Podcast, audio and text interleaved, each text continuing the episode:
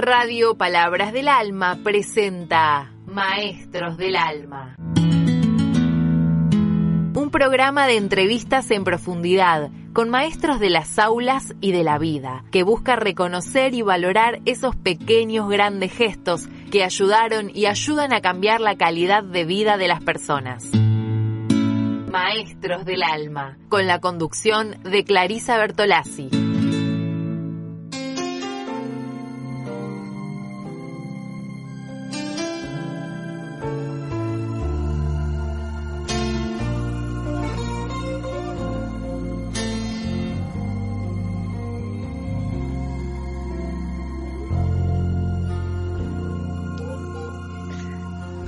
Hola a todos, ¿qué tal? ¿Cómo les va? Muy buenas tardes, bienvenidos a Maestros del Alma. Realmente es un honor estar compartiendo con ustedes esta tarde.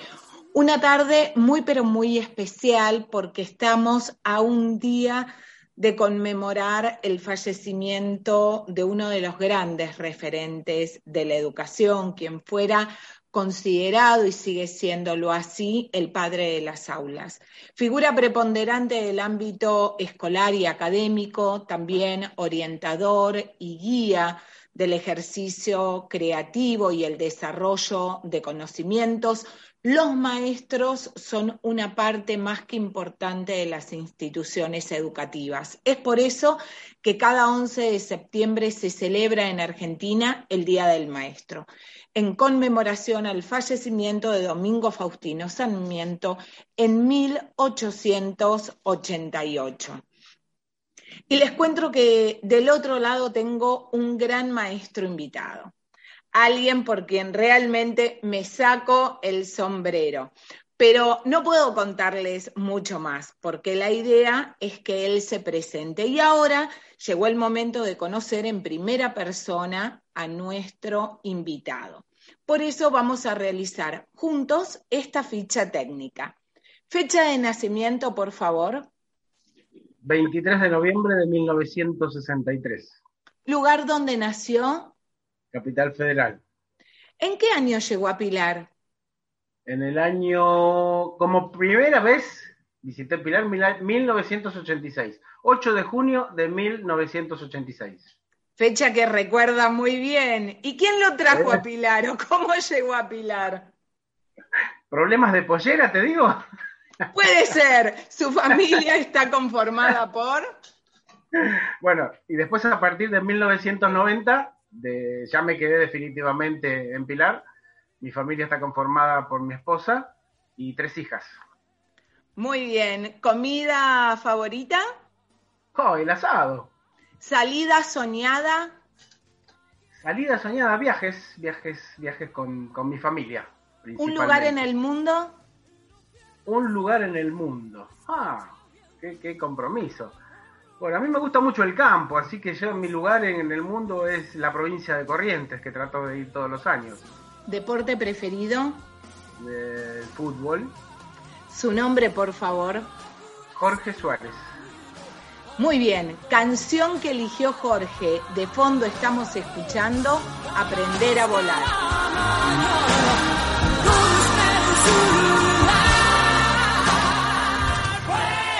Jorge, Gracias por acompañarnos en esta tarde aquí en Radio Palabras del Alma, en este programa que precisamente busca reconocer y distinguir a los maestros de las aulas y de la vida.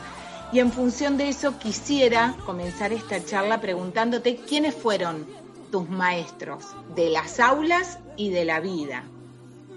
Bueno, primero que nada agradecerte a vos por la invitación, por acordarte de mí. Eh, que hace muchos años que nos conocemos.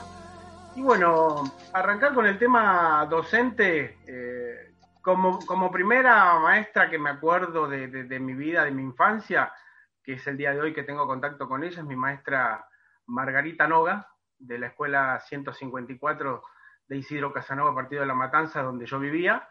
Ella fue mi maestra de sexto y séptimo grado, tenía 19 años cuando, ella tenía 19 años cuando fue maestra por primera vez. bueno, es el día de hoy que seguimos en contacto, contacto con, con ella, con ese grupo de sexto y séptimo grado. Realmente creo que fue las que nos marcó en la vida, nos, nos guió y hoy mismo, cada vez que queremos consultar algo o saber algo, siempre estamos en contacto. Creo que nos hace bien a nosotros y a ella misma. Entonces, es una cosa que quedó, eh, creo que quedó grabado en, en, nuestro ser, ¿no? No solo en el mío, sino en todo ese grupo. Jorge, ¿y qué es lo que destacás de ella como docente? Imaginemos que con 19 años, si no fueron sus primeros alumnos, eran casi sus primeros alumnos. ¿Qué, qué logró ella transmitir en estos dos años que compartió con ustedes? Viste que a veces eh, se dice que uno se enamora de su maestra. sí. pero no, no, en este caso eh, fue un amor fraternal, tal vez, que supo brindarnos. Eh, a lo mejor ella tuvo ese tipo de crianza y supo desplegarlo hacia nosotros. Y bueno, eso fue creo que lo, que más, y, lo que más impactó fue la unión, de querer unir a los grupos, que ella no tenía su alumno preferido, su alumna preferida. los preferidos éramos todos era su grupo de sexto y su grupo de séptimo, porque es el día de hoy que ella cada vez que habla no habla de ninguno en particular, sino del grupo en general. Y creo que eso es, es, es bueno, porque entonces nadie puede decir nada de que sos el preferido de la maestra. Está genial. Y así debería ser siempre, aunque a veces cuesta, ¿no? Un poco. nos cuesta, nos cuesta a nosotros, ¿eh? Un montón, así que hay que reconocer y admirar ese, esa gran cualidad de tu, de tu senio de sexto y de séptimo. ¿Y en la secundaria tuviste algún profe que te marcara también? En la secundaria sí, tuve, tuve varios profesores. Yo estudié en un colegio industrial, en el cual eran seis años de estudio eh, justamente los otros días fui al odontólogo y me estaban haciendo un arreglo en la boca, me, me midieron con una cintita azul, qué sé yo, ¿viste? Y entonces le, digo al, odontólogo, a Marcelo, le digo, Marcelo, ¿me haces acordar a mi maestro de taller, el maestro de taller de ajuste, que nos hacía hacer las piezas, el limado y esas cosas, y nos hacía poner un, elemento que se llama azul de Prusia para ver dónde hay que limar y todo eso, que era el, profesor eh, Héctor Dichelo, era un profesor que nos, hacía reír mucho, nos enseñaba muchísimo, porque en aquella época o aprendías o aprendías, no era que, bueno, sí, lo hago, no lo hago, no, no, no, no lo haces, tenés un uno, eh, no es como hoy, viste que eh, tenés un poquito más de, soga, digamos. Y, bueno, con ese, con ese maestro, con ese profesor, era una de las partes de, taller que mejor pasábamos. Después tenía mi profesor de historia, de historia antigua, el profesor Gasparetti, que también, la cualidad que tenía ese hombre venía en un Citroën a la escuela, no me olvido más. Nosotros estábamos en el, primer piso del colegio y había un playón muy grande que se usaba de estacionamiento. Él estacionaba su Citroën y subía las escaleras, las escaleras de a tres o cuatro escalones, parecía un atleta y era un señor ya mayor y eso sorprendía y llegaba al aula todo transpirado y todo cansado de haber hecho ese ejercicio y te daba unas clases espectaculares. Mirá que historia a mucha gente no le gusta y, él la hacía tan práctica, tan divertida, tan amena que eh, la vivíamos como si estuviéramos en ese momento. Por ahí fueron los que, los que más me marcaron. Después, sí, hubo un montón de, gente que, eh, que, la pasamos muy bien, porque en seis años de secundaria, imagínate que, hay un montón de, profesores, de, anécdotas, eh, de cosas que se viven a diario. Sí, es así, ¿no? La escuela nos, nos llena de recuerdos. ¿Y de tu formación, una vez que terminaste la escuela, a, quién recordás? Y de mi formación, después hice un terciario en periodismo deportivo. Eh, bueno, ahí tuve profesores que también, el director por ahí del instituto donde estudié periodismo, el, el doctor Fleiderman, fue uno de los que también nos guió muchísimo porque nos hablaba mucho. Eh, creo que principalmente el diálogo en todas las, eh, las raíces de, nuestros estudios creo que fueron fundamental. Que no sé si hoy por hoy, bueno, hoy con el tema de las redes sociales, ahora esto de la pandemia, que nos tenemos que comunicar vía Zoom, vía otros medios de comunicación, se hace mucho más difícil. Pero bueno, en aquella época el diálogo, el, que te entusiasmaban a, que estudies, eso era, era fundamental. Y después, bueno, cuando ya hice el tema de la carrera docente, eh, ahí, bueno, ahí comenzó mi maestra. Mi maestra fue mi suegra, mi suegra Susana Bonilla, eh, quien fue la que me, dijo, bueno, vos si te gusta ser docente, trabajar con discapacidad, con chicos discapacitados, bueno, métele, métele. Ella fue la que me metió el dedito en la llaga porque por ahí uno empieza a dar vueltas, había arrancado con el periodismo en algunas cosas, trabajaba en una empresa de servicios de fiestas en Capital Federal, o sea, iba y venía, viajaba en el tren, lo que era, que todos esos viajes ya casado, ya se hacía un poco difícil la situación, hasta que, bueno, me, entusiasmó, eh, hice mi capacitación docente, eh, así que fue bastante eh, lindo todo eso, y ahí arranqué, ahí arranqué, ella fue la, la culpable de que, de que yo haya seguido la carrera docente. Después, bueno, no, no sé si culpable o responsable. ¿Vos qué decís? De las, dos, maneras es lo mismo. Muy bien. pero bueno, feliz, feliz de, haber elegido esa carrera porque realmente era otra de las cosas que, me entusiasmaban. Y bueno, terminé haciendo esa carrera eh, espectacularmente. Creo que, bien, cerró bien todo. Muy bien, eso es lindo, ¿no? Poder hacer un balance y decir cerró positivo, cerró bien, cerró a favor. Eso es, eso es, eso es gratificante. Jorge, antes de cerrar esta primera eh, parte de, la entrevista, charlamos sobre quiénes fueron tus maestros, ¿no? Primaria, secundaria, vimos la, la, tecnicatura, nos dimos la, la posibilidad de conocer también a la responsable de llevarte hacia el ámbito de formación docente que fue tu, suegra. Y me gustaría saber en la vida qué maestro tuviste, ¿no? Que vos digas, no, mira, en las aulas no, pero en mi vida, en mi recorrido, yo tengo que reconocer a qué persona y por qué. Bueno, eh, sí, hay, hay muchas, muchas personas.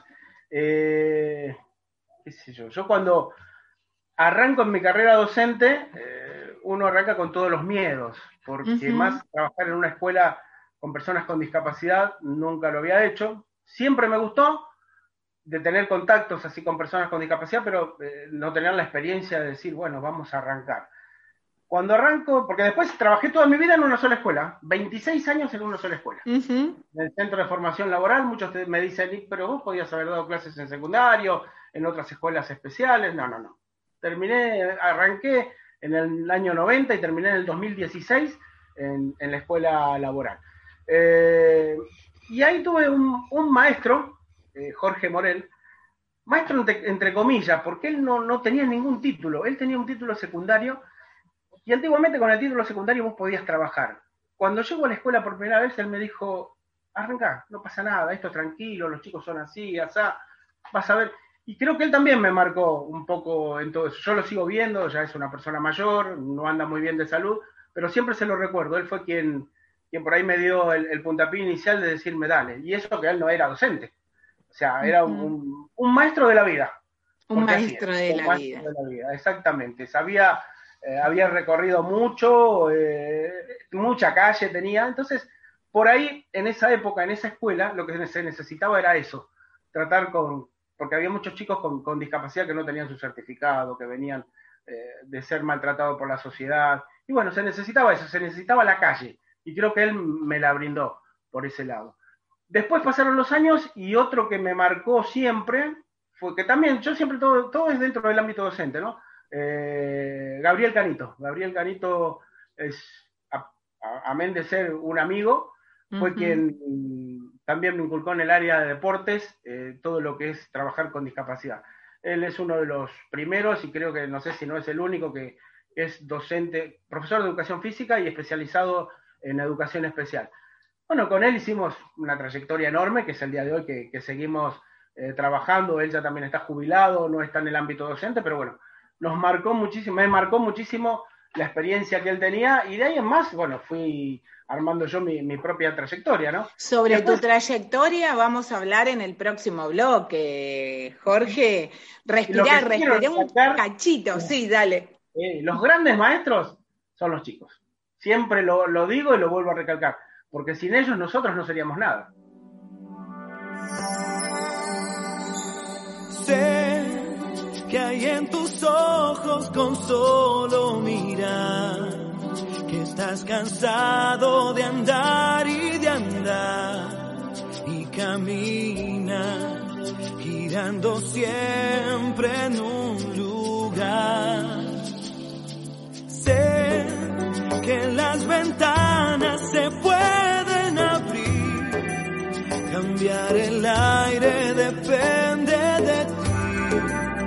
ayudará. Vale la pena una vez más saber que se puede, querer que se pueda, quitarse los miedos, sacarlos afuera, pintarse la cara, color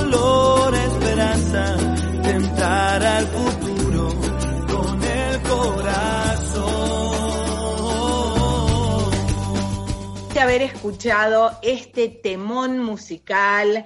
Arrancamos esta segunda mitad del programa eh, pensándolo a él y conociéndolo a él en las aulas, ¿no? Nos contó en el bloque anterior que comenzó a trabajar y se jubiló en la misma escuela. No hubo otra escuela, no la traicionó con nadie. ¿Y cómo fue tu tarea ahí?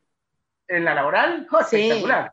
Espectacular, porque nosotros habíamos arrancado, o sea, yo había arrancado en el año 1990 en la calle Fermín Gamboa, casi Rivadavia, era una, escuela, una escuela vieja, una casa construida en barro.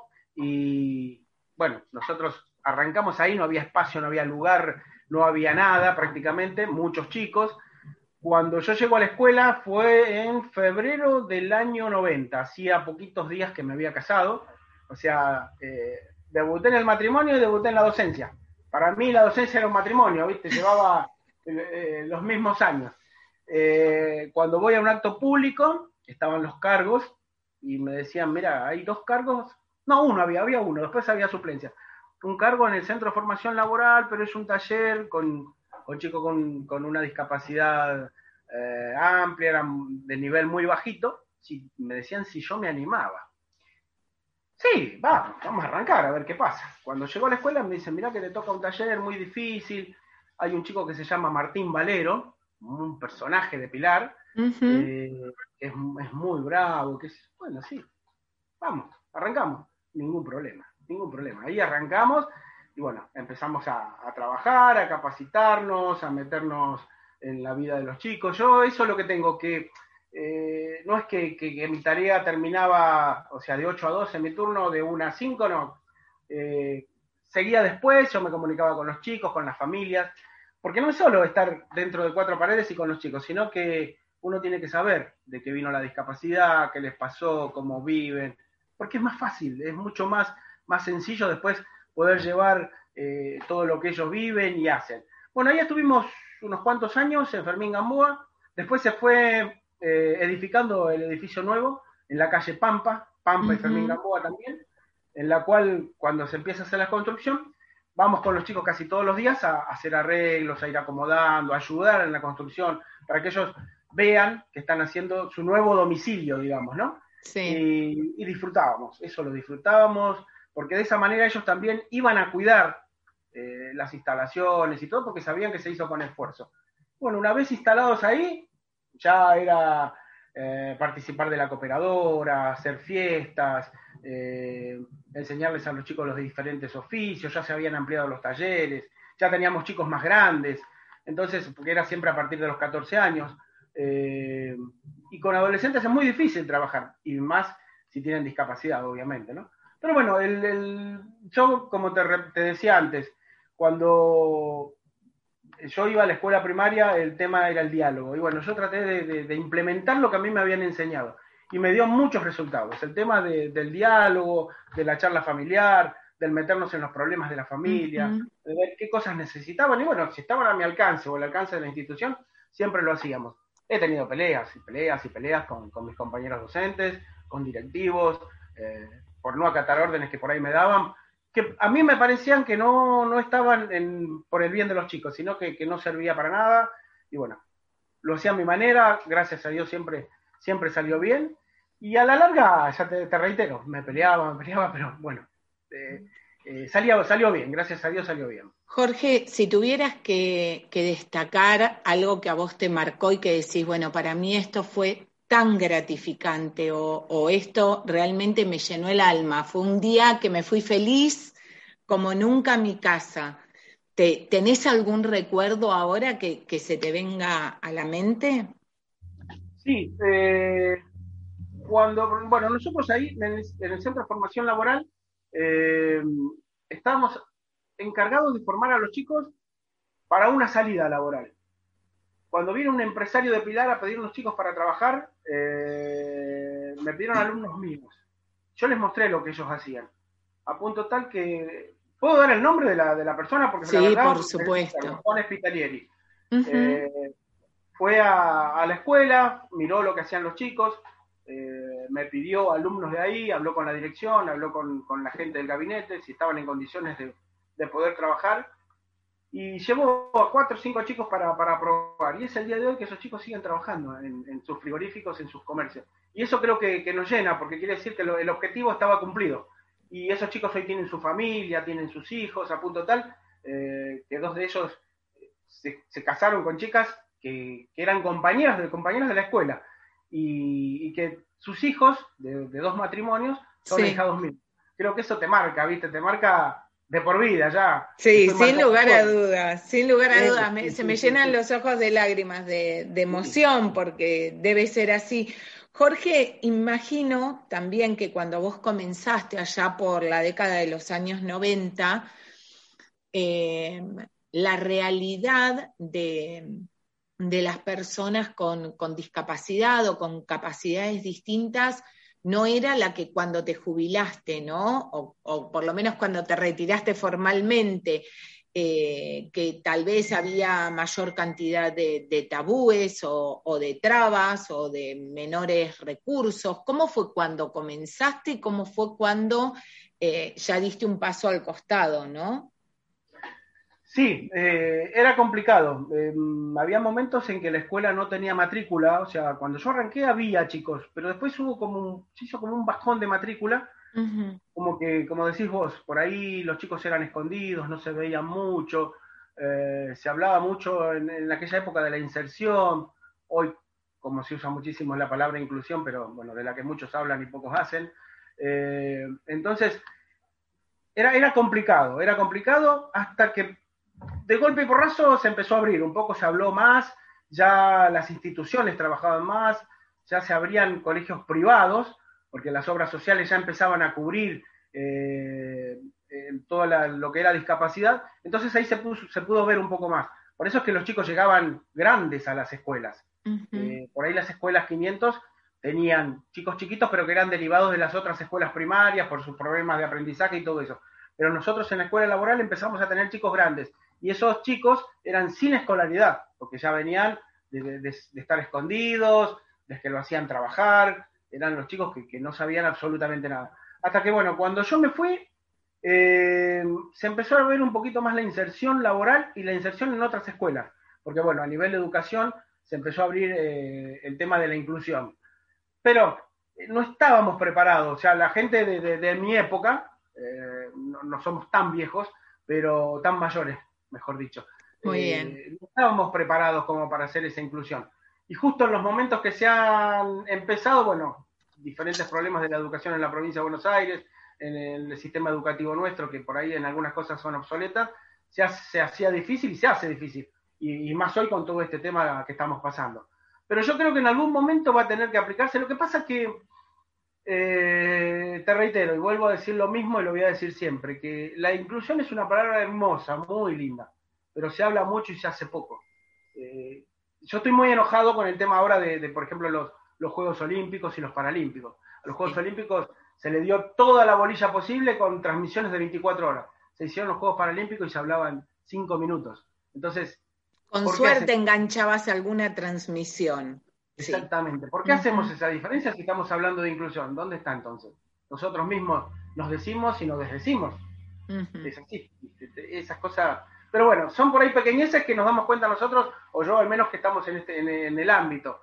Eh, por ahí la gente de todos los días no, no, le da bolilla, no le da importancia. Nombraste los, los Juegos Paralímpicos y yo pensaba también en todo el trabajo que desarrollaste y en parte también Gabriel Canito, imagino que tuvo algo que, ver tal, tal vez con los torneos bonaerenses. Creo que seguís participando, si mal no, no, tengo alguna imagen por ahí, pero ¿cómo llegaste a los bonaerenses? ¿Qué significan para vos? ¿Cómo marca la participación de una, de un joven, de una chica, de un chico con alguna discapacidad en este tipo de juegos? Bueno, los Juegos Bonaerenses ahora están cumpliendo 30 años eh, en la provincia de Buenos Aires. Creo que es, impresionante. Eh, es un evento deportivo y cultural que no se, tendría, no se tendría que acabar nunca, pero bueno, manejado de diferentes maneras, porque eh, hoy los juegos de hoy son muy, muy diferentes a, los inicios. creo que es algo muy valioso, no solamente para, para los jóvenes que no tienen una, una salida hacia una actividad física en algún club, eh, y más para las personas con discapacidad. Nosotros habíamos arrancado, eh, creo que nosotros ya llevamos 26 años participando, o sea, porque los primeros cuatro años no había para, personas con discapacidad. Entonces arrancamos con eh, el atletismo. Ahí empezamos a trabajar, Gabriel Canito había hecho una propuesta a nivel municipal para que arranquemos. Me dijo, un día viene y me dice, ¿te animás a hacer una colonia para los chicos con discapacidad? Sí, vamos, dale, metámosle, arranquemos, y total, el no ya lo tenemos y el sí lo tengo porque vos sos director de deporte, le digo, así que arranquemos. Y empezamos una colonia en el verano con cinco chicos, cinco, ¿eh? un micro a disposición y cinco. salíamos a buscar pibes por las casas, los, por las delegaciones municipales, eh, a golpear puertas. Y eso fue en enero. En febrero, no sé, habremos tenido 50, 100. Y así, hoy por hoy tenemos una matrícula de 200 chicos. Eh, los cuales, bueno, algunos se van yendo, van viniendo chicos nuevos, pero fundamental, el tema de tener eh, algo deportivo, algo recreativo para los chicos nuestros es fundamental, porque no solo, si no salen de la escuela, se van a su casa, televisión y heladera y comida y todo eso y se ponen así, como yo, más o menos, que no entramos en la pantallita. Pero es así, eh, es lo del deporte para nosotros fue fundamental, la calidad de vida que les brinda a los chicos, por sobre todas las cosas, es muy buena eh, la socialización, porque los chicos nuestros no solo compiten a nivel local, regional, y los torneos de, bueno, nos vamos a Mar de Plata, como dicen claro. nos vamos a Mar de Plata. Acá los nuestros han competido a nivel internacional, eh, con muy buenos resultados. Nosotros tuvimos chicos que han salido con muy buenos resultados en, atletismo. Un, tengo un chico, Guillermo Bonomi, es uno de los primeros atletas que tuvimos, salió cuarto en el mundo en atletismo. Eh, una chica en hockey adaptado, que también son de acá de Pilar y la gente no lo sabe. Muchos chicos en la selección argentina de fútbol. Eh, yo tuve la suerte de que Olimpiadas Especiales de Argentina me designaran en el año 2015 para ser técnico de la selección argentina de fútbol eh, para personas con discapacidad y nos trajimos la medalla de bronce, terceros en el mundo, primera vez que Olimpiadas Especiales traía una, una medalla. Creo que es todo un orgullo y, eh, cierra toda una, trayectoria, no solo mía, sino de muchos de los chicos, y eso eh, da entusiasmo para que cada vez vengan más y que los padres vean, eh, no solo por, llegar a, un evento internacional, sino de decir, bueno, juega un torneo bonaerense, juega una clasificación, vamos a jugar a, la Liga de Tigre para poder ganar e ir a participar algún torneo provincial o nacional. todo eso, porque disfruta no solo el, el, pibe, sino que disfruta toda la familia la expectativa de los Juegos Bonaerenses, bueno, vos creo que también tenés, tenés la, experiencia y sabés cómo es, de decir, bueno, participamos desde la inscripción, que es en el mes de abril, hasta que se hacen todas las etapas al mes de septiembre, octubre, y después los preparativos, de decir, bueno, clasificaron esto, clasificaron nosotros, vamos a preparar la ropa que hay que comprar, que hay que hacer, qué es lo que hay que llevar. Después cuando estamos allá, es 24 por 24. No es las cuatro horitas de la escuela, las ocho horas de la escuela. Es 24 por 24, porque vos con los pibes tenés que estar continuamente. Todo el día. Todo el día, viste que por ahí gente te dice, uy, te fuiste de vacaciones a Mar del Plata con los chicos. Me ha te tomaste una semanita. Sí, ¿tú sabes qué me ha pasado en el, ámbito docente? Que muchos de mis compañeros me decían, ah, este año te vas de vuelta de vacaciones a Mar del Plata. Le digo, ¿querés venir? Entonces lo anotaba, venían y al año siguiente decían, no, no voy más.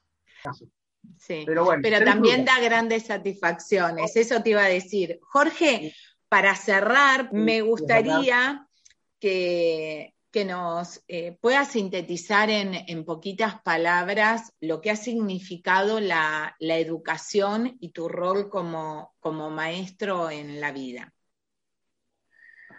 Oh, qué difícil, ¿eh? Difícil, difícil. Bueno, a mí vivencias, para mí son vivencias, eh, primero de todo sacrificios, ¿no? Porque sacrificios no solo mío, de mi familia, de todos, pero eh, con una sonrisa. Yo me fui, gracias a Dios, con una sonrisa, a pesar de que hemos tenido momentos muy difíciles, no solamente a nivel institucional, a nivel país, a nivel partido de Pilar, pero la sonrisa eh, no se te borra nunca, no se te borra nunca porque es la satisfacción de que vos salís a la calle y te encontrás con un exalumno y te dicen, hola profe, hola maestro, y eso creo que, que ellos te recuerden, con nosotros podemos recordar, pero a veces muy vagamente porque han pasado tantos, pero que ellos te recuerden de, de, la mejor manera, creo que satisfacción, satisfacción es, es, la palabra, y a nivel familiar, porque acá en casa es el día de hoy que eh, mis hijas, bueno, mi hija más grande tiene 28 años y seguimos hablando de aquellas épocas cuando nosotros nos íbamos a los juegos y nos iban a despedir a la plaza, y eso creo que no se borra nunca y queda grabado a fuego. Recuerdos compartidos, claro que sí. Muchísimas gracias, Jorge, por haber compartido esta tarde con nosotros en Maestros del Alma. Muchas gracias a todos los oyentes. Que tengas mañana, Jorgito, y también a Fernando un hermoso día. Saludamos desde acá a todos los maestros, porque mañana, 11 de, de septiembre, no solo celebramos el Día del Maestro, sino también que recordamos la figura de Domingo Faustino Sarmiento. Así que a todos los que han de una u otra manera abrazado esta magnífica profesión, les mandamos un beso enorme, los abrazamos muy fuerte y a seguir con esta tarea que, no solo nos permite a nosotros disfrutar de las aulas, sino también a nuestros alumnos y a quienes forman parte de la comunidad educativa. Beso grande a todos, gracias Jorgito por acompañarnos. Muchas gracias a ustedes y saludos a todos los colegas. Muchísimas gracias, nos vemos, hasta luego.